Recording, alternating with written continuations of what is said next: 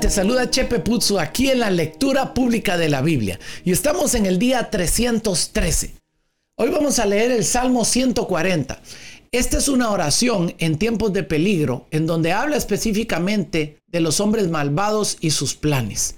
Ezequiel 24 y 25. El profeta utiliza la parábola de la olla para ilustrar la destrucción de Jerusalén y la muerte de la esposa de Ezequiel.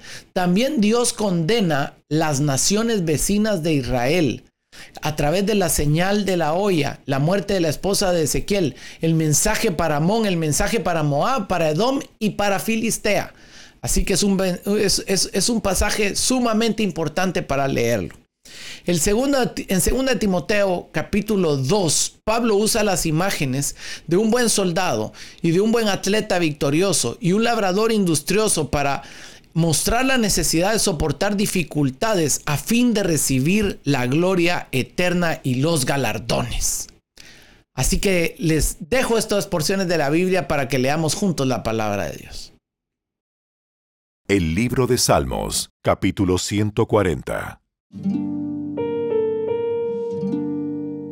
Oh Señor, rescátame de los malvados Protégeme de los que son violentos, de quienes traman el mal en el corazón y causan problemas todo el día.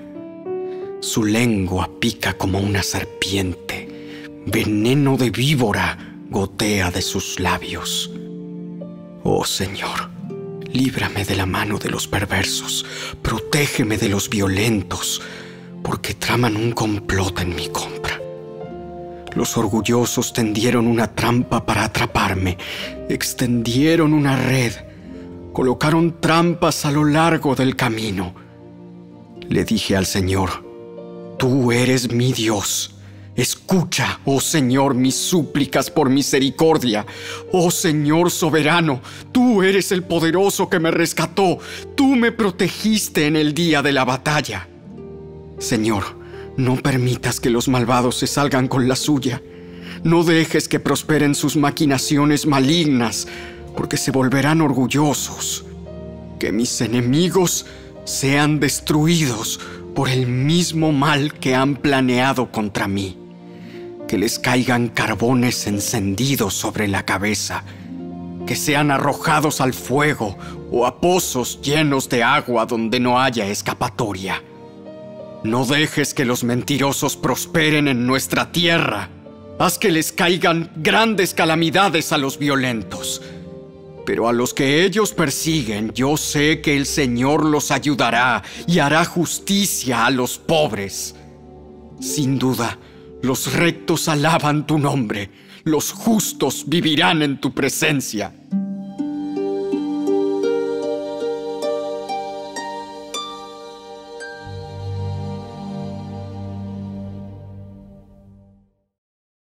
El libro de Ezequiel, capítulo 24. El 15 de enero, durante el noveno año de cautividad del rey Joaquín, recibí este mensaje del Señor.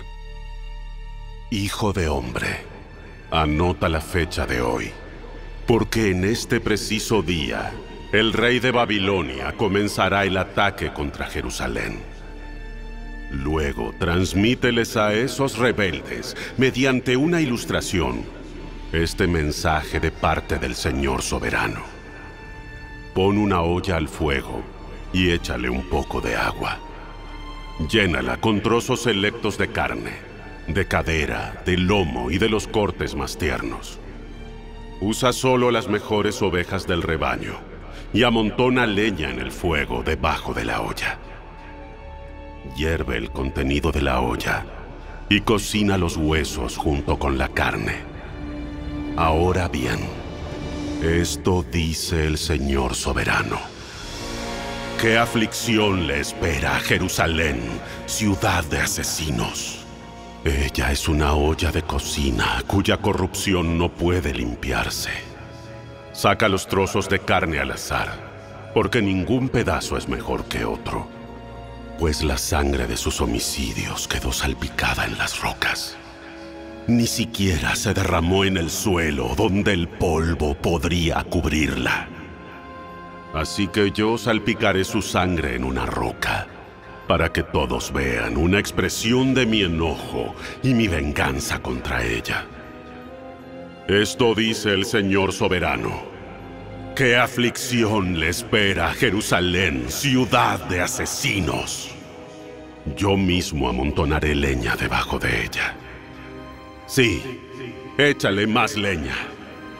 Que ardan las llamas para que hierva la olla. Cocina la carne con muchas especias y después quema los huesos. Luego, deja la olla vacía sobre los carbones encendidos. Que se caliente al rojo vivo. Que se quemen la inmundicia y la corrupción. Pero es un caso perdido. La corrupción no puede limpiarse. Así que échala al fuego. Tu impureza es tu lascivia y la corrupción fruto de tu idolatría. Yo traté de limpiarte, pero tú te negaste. Ahora quedarás en tu inmundicia hasta que sacie mi furia contra ti. Yo, el Señor, he hablado. Ha llegado la hora y no me contendré. No cambiaré de parecer ni tendré compasión de ti serás juzgada por tus acciones perversas, dice el Señor soberano. Luego recibí este mensaje del Señor. Hijo de hombre, de un solo golpe te quitaré tu tesoro más querido. Sin embargo, no debes expresar ningún dolor ante su muerte. No llores, que no haya lágrimas. Gime en silencio pero sin que haya lamentos junto a su tumba. No te descubras la cabeza ni te quites las sandalias. No cumplas con los ritos acostumbrados en el tiempo de duelo, ni aceptes la comida de los amigos que se acerquen a consolarte. Así que por la mañana anuncié ese mensaje al pueblo, y por la tarde mi esposa murió. A la mañana siguiente, hice todo lo que se me indicó. Entonces, la gente me preguntó, ¿Qué significa, todo, esto? ¿Qué tratas de decirnos? Así que les contesté, recibí un mensaje del Señor, quien me dijo que se lo transmitiera a los israelitas. Esto dice el Señor soberano. Contaminaré mi templo, que es fuente de seguridad y orgullo para ustedes el lugar en el que se deleita su corazón. Los hijos y las hijas que dejaron en Judá serán masacrados a espada. Entonces ustedes harán lo mismo que hizo Ezequiel. No harán duelo en público, ni se consolarán entre ustedes comiendo lo que les traigan sus amigos. Se dejarán la cabeza cubierta y no se quitarán las sandalias. No harán luto ni llorarán pero se consumirán a causa de sus pecados. Gemirán entre ustedes mismos por todo el mal que hicieron. Ezequiel les sirve de ejemplo. Ustedes harán lo mismo que él, y cuando llegue ese tiempo, sabrán que yo soy el Señor soberano. Luego el Señor me dijo, Hijo de hombre, el día que les quite su fortaleza, su alegría y su gloria, el deseo de su corazón, su tesoro más querido. También les quitaré a sus hijos e hijas. Ese día, un sobreviviente llegará desde Jerusalén a Babilonia para contarte lo que sucedió. Cuando llegue, enseguida recuperarás la voz para que hables con él y serás un símbolo para los de este pueblo. Entonces, ellos sabrán que yo soy el Señor. El libro de Ezequiel, capítulo 25. Luego recibí este mensaje del Señor. Hijo de hombre, ponte de cara a la tierra de Amón y profetiza contra sus habitantes. Comunica este mensaje a los amonitas de parte del Señor soberano. Escuchen la palabra del Señor soberano. Ustedes se alegraron cuando mi templo fue contaminado, se burlaron de Israel y de su desolación, y se rieron de Judá cuando la llevaron al destierro. Permitiré que invadan su país los nómadas de los desiertos orientales. Ellos establecerán su campamento entre ustedes y levantarán carpas en su tierra. Se llevarán el fruto de sus cosechas y se tomarán la leche de sus animales. Convertiré la ciudad de Rabá en un pastizal para camellos y todo el territorio de los amonitas en un lugar de descanso para ovejas y cabras. Entonces, ustedes sabrán que yo soy el Señor. Esto dice el Señor soberano. Dado que ustedes aplaudieron, bailaron y gritaron de alegría por la destrucción de mi pueblo, yo alzaré mi puño de juicio contra ustedes. Los entregaré como botín a muchas naciones. Los eliminaré y dejarán de ser nación. Los destruiré por completo. Así sabrán que yo soy el Señor. Esto dice el Señor soberano. Dado que los moabitas dijeron que Judá es igual a las demás naciones, les abriré el flanco oriental y destruiré sus gloriosas ciudades fronterizas, Bet Jesimot, Baal Meón y Kiriataim. Entregaré a los moabitas en manos de los nómadas de los desiertos orientales, tal como hice con los amonitas. Es cierto, los amonitas dejarán de ser contados entre las naciones. Del mismo modo, haré caer mi castigo sobre los moabitas. Entonces sabrán que yo, soy el Señor. Esto dice el Señor soberano. Los edomitas pecaron grandemente al vengarse contra el pueblo de Judá. Por lo tanto, dice el Señor soberano, alzaré mi puño de juicio contra Edom. Exterminaré a sus habitantes y a sus animales a filo de espada. Convertiré en una tierra baldía el territorio desde Temán hasta Dedán lo llevaré a cabo por medio de mi pueblo, Israel. Con enojo los israelitas ejecutarán mi venganza, y los edomitas sabrán que esa venganza es mía. Yo, el Señor soberano, he hablado. Esto dice el Señor soberano. Los filisteos arremetieron contra Judá por amarga venganza y por desprecio acumulado. Por lo tanto, esto dice el Señor soberano. Alzaré mi puño de juicio contra la tierra de los filisteos. Exterminaré a los ereteos y destruiré por completo a la gente que vive junto al mar. Ejecutaré contra ellos una terrible venganza para castigarlos por lo que han hecho. Y una vez que me haya vengado, sabrán que yo soy el Señor.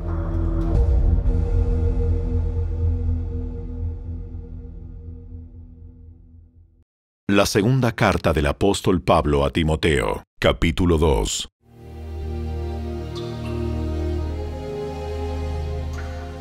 Timoteo, mi querido hijo, sé fuerte por medio de la gracia que Dios te da en Cristo Jesús. Me has oído enseñar verdades que han sido confirmadas por muchos testigos confiables Ahora enseña estas verdades a otras personas dignas de confianza que estén capacitadas para transmitirlas a otros. Soporta el sufrimiento junto conmigo como un buen soldado de Cristo Jesús. Ningún soldado se enreda en los asuntos de la vida civil, porque de ser así, no podría agradar al oficial que lo reclutó. Asimismo, ningún atleta puede obtener el premio a menos que siga las reglas. Y el agricultor que se esfuerza en su trabajo debería ser el primero en gozar del fruto de su labor. Piensa en lo que te digo. El Señor te ayudará a entender todas estas cosas. Siempre recuerda que Jesucristo, descendiente del rey David, fue levantado de los muertos esta es la buena noticia que yo predico. Debido a que predico esta buena noticia, sufro y estoy encadenado como un criminal. Pero la palabra de Dios no puede ser encadenada. Eso estoy dispuesto a soportar cualquier cosa si eso traerá salvación y gloria eterna en Cristo Jesús a los que Dios ha elegido. La siguiente declaración es digna de confianza. Si morimos con Él, también viviremos con Él. Si soportamos privaciones, reinaremos con Él. Si lo negamos, Él nos negará. Si somos infieles, Él permanece fiel, pues Él no puede negar quién es. Recuérdales estas cosas a todos y ordénales en presencia de Dios que dejen de pelearse por palabras. Esos altercados son inútiles y pueden destruir a los que los oyen. Esfuérzate para poder presentarte delante de Dios y recibir su aprobación. Sé un buen obrero, alguien que no tiene de qué avergonzarse y que explica correctamente la palabra de verdad. Evita las conversaciones inútiles y necias que solo llevan a una conducta cada vez más mundana. Este tipo de conversaciones se extienden como el cáncer, así como en el caso de Himeneo y Fileto. Ellos han abandonado el camino de la verdad al afirmar que la resurrección de los muertos ya ocurrió. De esa manera desviaron de la fe a algunas personas. Sin embargo, la verdad de Dios se mantiene firme como una piedra de cimiento con la siguiente inscripción. El Señor conoce a los que son suyos y todos los que pertenecen al Señor deben apartarse de la maldad. En una casa de ricos, algunos utensilios son de oro y plata y otros son de madera y barro. Los utensilios costosos se usan en ocasiones especiales, mientras que los baratos son para el uso diario. Si te mantienes puro, serás un utensilio especial para uso honorable. Tu vida será limpia y estarás listo para que el Maestro te use en toda buena obra. Huye de todo lo que estimule las pasiones juveniles. En cambio, sigue la vida recta, la fidelidad, el amor y la paz. Disfruta del compañerismo de los que invocan al Señor con un corazón puro. Te repito, no te metas en discusiones necias y sin sentido que solo inician pleitos. Un siervo del Señor no debe andar peleando, sino que debe ser bondadoso con todos, capaz de enseñar y paciente con las personas difíciles instruye con ternura a los que se oponen a la verdad. Tal vez Dios les cambie el corazón y aprendan la verdad. Entonces entrarán en razón y escaparán de la trampa del diablo, pues Él los ha tenido cautivos para que hagan lo que Él quiere.